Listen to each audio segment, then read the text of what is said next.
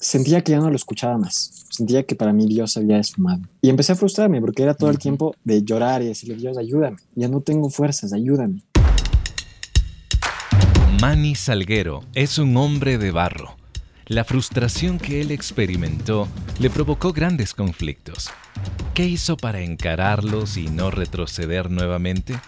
¿De qué forma Dios tuvo un lugar más especial en todo esto? A continuación, la segunda parte de Una vida en 3D. El hombre fue formado para la creatividad, para construir y elevar la vida de los que están a su alrededor. Siendo tan humanos, son una extraordinaria creación en las manos del alfarero. Hombre de Barro, con John Varela. Me gustaría que puedas escuchar un extracto del episodio anterior cuando Manny Salguero hablaba sobre aquella frustración vivida en su niñez y juventud y de qué forma él encaró esta realidad. Yo creo que en mi caso llegó un punto de que la frustración era tan grande, pero tan grande, que algo en mí explotó y dijo estoy cansado. Mm. Y si esto no cambia por un lado, va al otro lado. Y yo lo que trataba de hacer, a mí me daban muchas crisis ansiosas y eran unas crisis muy, muy feas. Y uno cuando está en esos lapsos lo que trata de hacer es salir de la crisis ansiosa. Es como, no, no, no puedo estar aquí, ¿qué estoy haciendo aquí? ¿Qué está pasando? ¿Qué ni cuánto? Lo que yo trataba de hacer era eso. Y luego con el tiempo me fui dando cuenta de que justamente la frustración que yo tenía me iba a llevar al centro de ese infierno que yo estaba viviendo y la puerta para salir de ahí no estaba alrededor, o sea, no tenía que yo escaparme a donde ya había regresado, sino tenía que meterme a la presión más grande que había tenido en ese tiempo para abrir esa puerta de frustración y salir. Pero lo que sí me funcionó, al menos a mí, y me hizo despertar y como te digo, dar este clic, fue el cansancio de al fin decidirme llegar al centro de mis problemas, de exponerme hasta ese punto en que digo, ya no hay nada que me vaya a hacer más daño que lo que ya pasó acá. O sea, y si hay algo, siempre verle desde otro lado, empezar a alimentar mi mente desde otro lado, ya no desde la frustración, desde el odio, desde el cansancio, desde lo que pasó, ya no puedo hacer. Igual fue como una bomba. Todo este tiempo que te contaba de niñez, adolescencia y primera juventud fue bastante complicado. Fue estos tiempos de sentirse nada, sentirse cero, sentir que uno no aporta.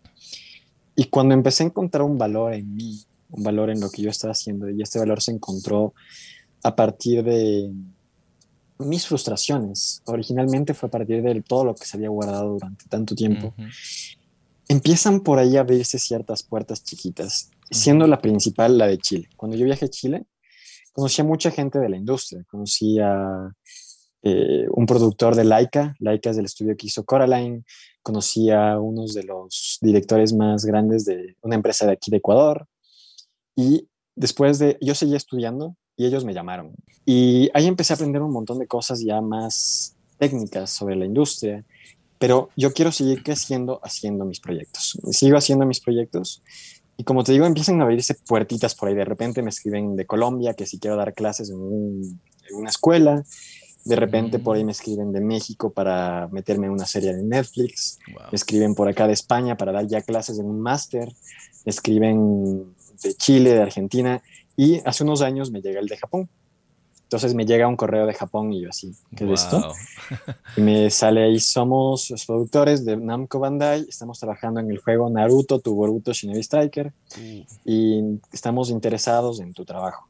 Y yo encantado, o sea, para mí eso fue un regalo de ellos después de todo lo que había sucedido, después de todo lo que, lo cansado que estaba, después de todos los momentos que alguna vez estaba a punto de rendirme, fue espectacular.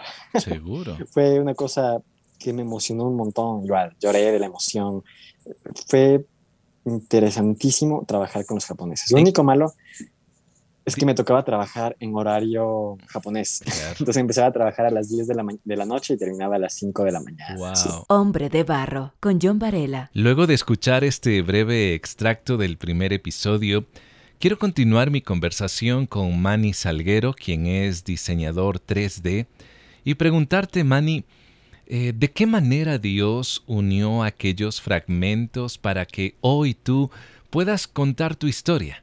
Y hablarnos de una versión distinta de ti mismo. Yo creo que mi relación con Dios actualmente es una relación hermosa y preciosa. Y fue algo que no pude apreciar hasta que pasó el tiempo.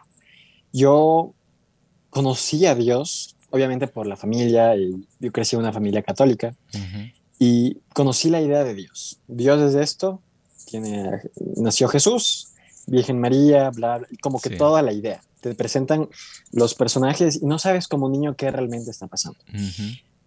Entré a una iglesia cristiana en donde se hacía voluntariado. Yo era chiquito y me gustaba ayudarles a la iglesia con los otros niños más chiquitos. Y me gustaba muchísimo esta parte de, compartir.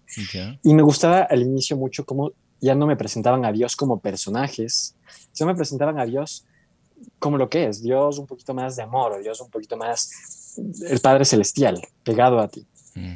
Y lo que me pasó en ese tiempo es que en esta iglesia, pues también conocía esta idea un poco más de, no, es que si tú haces esto, Dios va a hacer esto, y si tú haces esto, como que siempre la consecuencia negativa. Entonces todo el tiempo había como que consecuencia negativa al adolescente, en vez de como que acercarme a Dios, era, no, esto, esto, esto. Y empecé a volver a desconectarme de Dios, pero no del Dios eh, amor, como te digo, sino yo sentía que dentro de todo lo que me presentaban sobre Dios, dentro de mí existía ya una comunión. Yo ya había visto un poco de lo que es Dios, ya había sentido Él en mi corazón, ya sabía el amor que Él representaba.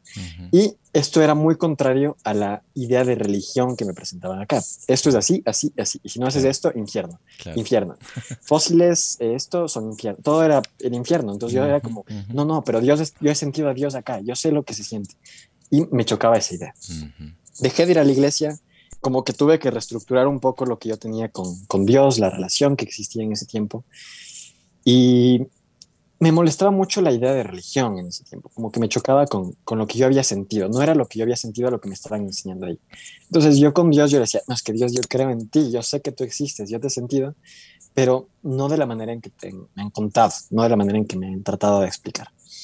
Eh, en ese tiempo, eh, empiezan a pasar un montón de cosas un poco complicadas, que es lo que te, te comenté al inicio. Yo clamaba por la ayuda de Dios, clamaba por, por el tiempo de Dios y sentía que ya no lo escuchaba más. Sentía que para mí Dios había esfumado. Y empecé a frustrarme porque era todo el tiempo de llorar y decirle, Dios, ayúdame. Ya no tengo fuerzas, ayúdame. En ese tiempo no, no se me movía, ya no sentía el corazoncito que tal vez antes existía en mí. Pasó el tiempo y eh, entendí que yo seguía conectado a esta idea de Dios en mi corazón. Seguía presente a lo que yo había creído y había conectado. Eh, me sentí un poquito frustrado con esto de los lugares hasta que pues me fui dando cuenta de que lo que realmente tenía que yo alimentar no era mi relación con los lugares que adoran a Dios, sino mi relación con Dios, con lo que yo he sentido, con lo que yo sé que es Él, con sus bendiciones, con su tiempo, con, el amor infinito que es Dios. Y Dios para mí dejó de ser estos personajes que me lo presentaron alguna vez para convertirse en la idea de amor y libertad. Y cuando yo me di cuenta de que, aunque yo le clamaba a Dios ayuda y le decía, ¿qué hago? ¿Qué pasa? ¿Por qué no te escucho? ¿Por qué ya no te siento? ¿A dónde mm. voy? Estoy haciendo algo que no me gusta, estoy haciendo algo que no me gusta. Nunca me dejó solo. O sea, ahora lo puedo ver en perspectiva. Puedo ver como que que lejos, como atrás, porque en ese tiempo no lo veía.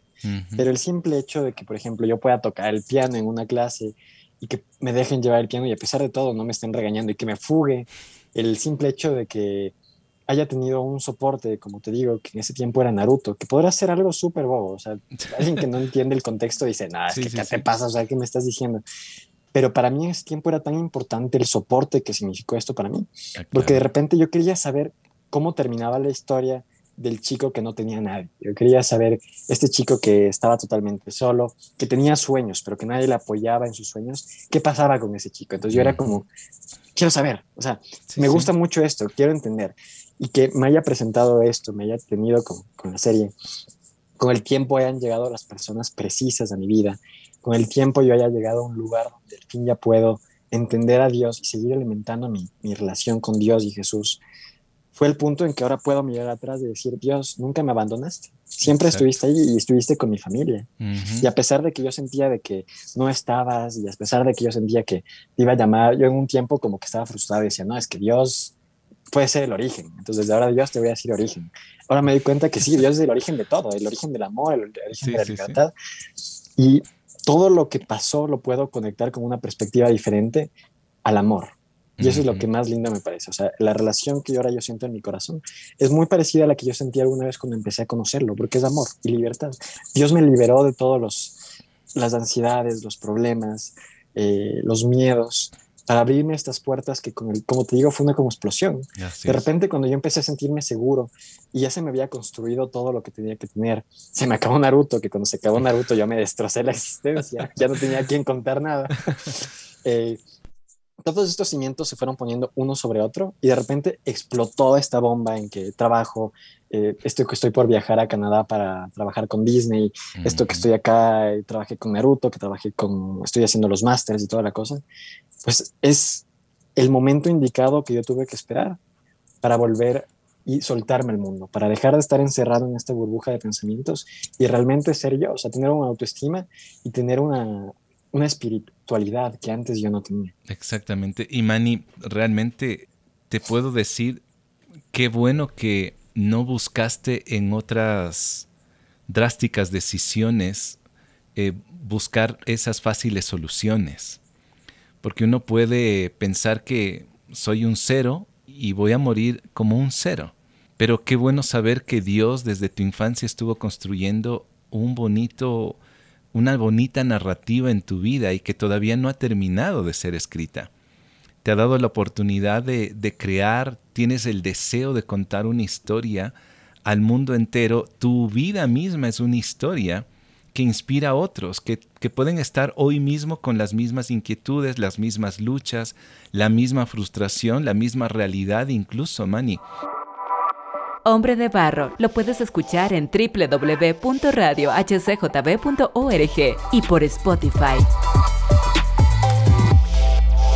Yo quiero tomar antes de finalizar una idea que tú mencionaste mientras conversabas y es que había historias que a ti te inspiraban y que tú querías inspirar lo que te gustaba de esta serie que mencionaste a tus amigos, pero ahora yo quiero preguntarte, ¿cómo tú quisieras eh, a través de tu vida inspirar a otros con lo que tú eres en realidad? Es una muy buena pregunta y es algo de las cosas que yo aún sigo trabajando. O sea, obviamente yo trato de que el ejemplo de mi vida y lo que entra en mi vida, las personas que se quedan en mi vida, sean un punto de crecimiento para mí, que logren aportar para yo seguir creciendo. Entonces, lo que yo sigo haciendo y tratando de hacer es justamente eso, a mí me encantaría, y es algo que te comenté, crear una serie. Uno de mis sueños es hacer una serie. Y yo soy el director, buscar a alguien que se encargue de la producción, equipo de artistas y todo eso. Pero que el guion, la idea original y los, al menos la creación de los personajes vaya de mi mano. Y creo que sería una de las cosas que más me gustaría dejar una idea de conectar con otros, porque yo creo que con este tipo de contenido audiovisual tú puedes conectar con las ideas de otros y no necesariamente de la manera en que tal vez el autor quiso tenerla, sino de cómo tú puedes interpretar esto para ti mismo y para tu vida. Entonces, es algo que yo obviamente sigo trabajando mucho y para eso sigo trabajando en, como te decía hace un rato, en mi espiritualidad, en mi salud mental, en mi salud física, porque para mí son la trinidad de pilares de lo que yo quiero hacer. Entonces, ahorita estoy tratando de estabilizarle, por ello que sé, la espiritual sube mucho, pero la física baja. Entonces, yo quiero un poco tenerlo bien puesto para que esto siga fluyendo, siga funcionando de una manera de una manera buena. Seguro que sí. Manny, por curiosidad, tú estás hablándonos de viajes, hay una propuesta para ir al Canadá, exactamente qué vas a realizar y con quién. Eh, esto es una serie. No estoy seguro si puedo decir de qué es exactamente. Bueno, no sé si el contrato te dice que digas o no. Es, es, una franquicia de Disney. Qué lindo. Entonces, esta franquicia de Disney está por salir el otro año. Es una serie. Ya. Eh, esto igual fue súper chistoso, porque un poquito hablándote de, de, la, de la mano de Dios. Yo estaba desesperado un poco con el tema del trabajo que te comentaba en la casa. Se nos empezó a complicar cada vez más el tema laboral. Y en mi desesperación yo dije, Dios, ¿y ahora? Y en eso me escriben de, de ya de Canadá. Me dicen, eh, ¿viajarías acá a Vancouver? Y yo, sí, claro. Y con eso me mandan un correo que quieren tener ya una entrevista conmigo, pues para ya contratarme. Y yo al inicio así como, bueno, eh, van esto, lo pienso, como que me mandan el sueldo, yo digo, mm, no, no, no, no está funcionando. Les digo, no, muchas gracias, voy a seguir un poquito por mi lado, pero, pero gracias. En eso ellos van y me duplican el sueldo y me dicen, te necesitamos, ven para acá. Yo, ay, Dios mío, y ahí sí, como que me dijeron, te pagamos esto, te hacemos también esto, te hacemos esto, pero ven. Y ahí sí, como que empecé y ahora. Y como te dije hace un ratito, eh, antes, en mi adolescencia y niñez, la relación con mi familia era muy chiquita, principalmente con mis abuelitos, que son mi, vida y ellos son los que realmente me criaron. Ellos sí tenían una relación súper buena. Pero con mi hermano, con mi mami, con mi papi, era una relación muy fragmentada. Y ahora yo ya tengo esa relación súper linda. Ahora ya tengo la relación que mi niño chiquito quería. Entonces de repente me dicen esto y me dicen, vente a Canadá. Y se me cae el mundo. O sea, yo digo, o sea, me demoré en construir mi relación con mis papás 25 años hmm. y ahora me están diciendo que deje todo lo que construí por esto. Les digo, no, no, no, ya no, no me voy. No puedo dejar a mi familia, no puedo dejar a mis abuelitos, no puedo dejar a mis primos, no puedo dejar a mi hermano y empieza todo esto en mi cabeza. Y le digo, Dios, no quiero. Dios, no quiero, ya sácame de aquí. Mm. Y eh, les dije que no, y me empezaron a seguir dando cosas, esto y lo otro, pero te necesitamos, ven acá, ni sé cuánto. Entonces yo digo, no, no, no, Dios, voy a decirles que voy a empezar otro trabajo en estas fechas. Y van ellos y me dicen, te esperamos a que acabes tu trabajo con el contrato y luego vienes. yo, cada vez que yo tenía una excusa, yo me quitaba, la típica, que te quites, yo me quitaba y seguía. Entonces yo digo, mm, no, no, porque el coronavirus y esto y de ley no me dejan entrar con la, vacuna que yo tengo. a la semana quitan las restricciones de la vacuna que yo tenía y me dicen, puedes entrar a Canadá con la vacuna que tú tienes. era como, Dios, ¿qué quieres de mí? ya no quiero irme, déjame aquí. Ya no hay pretextos. y ya, o sea, fue eso de que aunque me quité, aunque puse un montón de excusas, me dio una crisis de ansiedad feísima, pero con mm. el tiempo eso me ayudó de nuevo a entender, eh, conectar de nuevo, seguir creciendo, darme cuenta que tengo muchas cosas que aprender. Y ahora estoy mucho más emocionado. O sea, ahora ya se saca el viaje, viajo en dos semanas. Mm.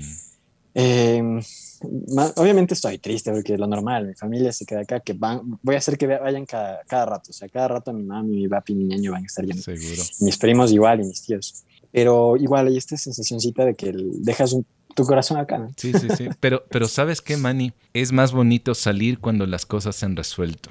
Es más bonito salir cuando uno puede decir, estoy sano para salir, no estoy huyendo. He tenido la oportunidad incluso de, tener una relación distinta con Dios y esa relación no se queda en, en mi espacio, sino que lo llevo, porque hay mucha más gente eh, que vas a conocer y que va a ser beneficiada no solamente de tu talento, sino de la historia de la cual hoy nos has, eh, me has contado de una manera muy abierta. Así que Manny, que ese viaje sea maravilloso, te estaremos siguiendo y para aquellos que quieren conocer un poco más del mundo de Manny y, el, y sus trabajos, ¿cómo te pueden encontrar en redes, Manny? Estoy en todas las redes como Manny Salguero, tal cual, Manny Salguero eh, Manny-Salguero. Facebook, Instagram, Twitter y el perfil donde voy subiendo las cosas del viaje y todas las demás cosas están como Mateo Nico. Mateo Nico. Perfecto. Manny, muchísimas gracias por tu tiempo. ¿ah? Hombre de barro, originalidad en sus manos. Enfrentar nuestras frustraciones y aquellas ansiedades que nos quieren destrozar, no lo podemos hacer solos. Nos hace falta conversar con gente que tenga una voz de sabiduría y también de empatía. En los momentos más oscuros podemos levantar nuestra voz y acudir a Jesús. Por experiencia y convicción propia sé que Él te extenderá su mano. Te invito a que lo hagas. La historia de Manny Salguero la puedes escuchar una vez más y a la vez compartirlo con tus amigos visitando la web radiohcjb.org. También este podcast, Hombre de Barro, está en Spotify, SoundCloud y Apple Music. Si tienes un comentario sobre este podcast, será muy valioso para mí el conocerlo. Me puedes encontrar en Facebook e Instagram como John Varela. La próxima semana me comprometo para compartir contigo a otro hombre de barro. Hasta pronto. Hombre de barro con John Varela. Hombre de barro es una producción de HCJB.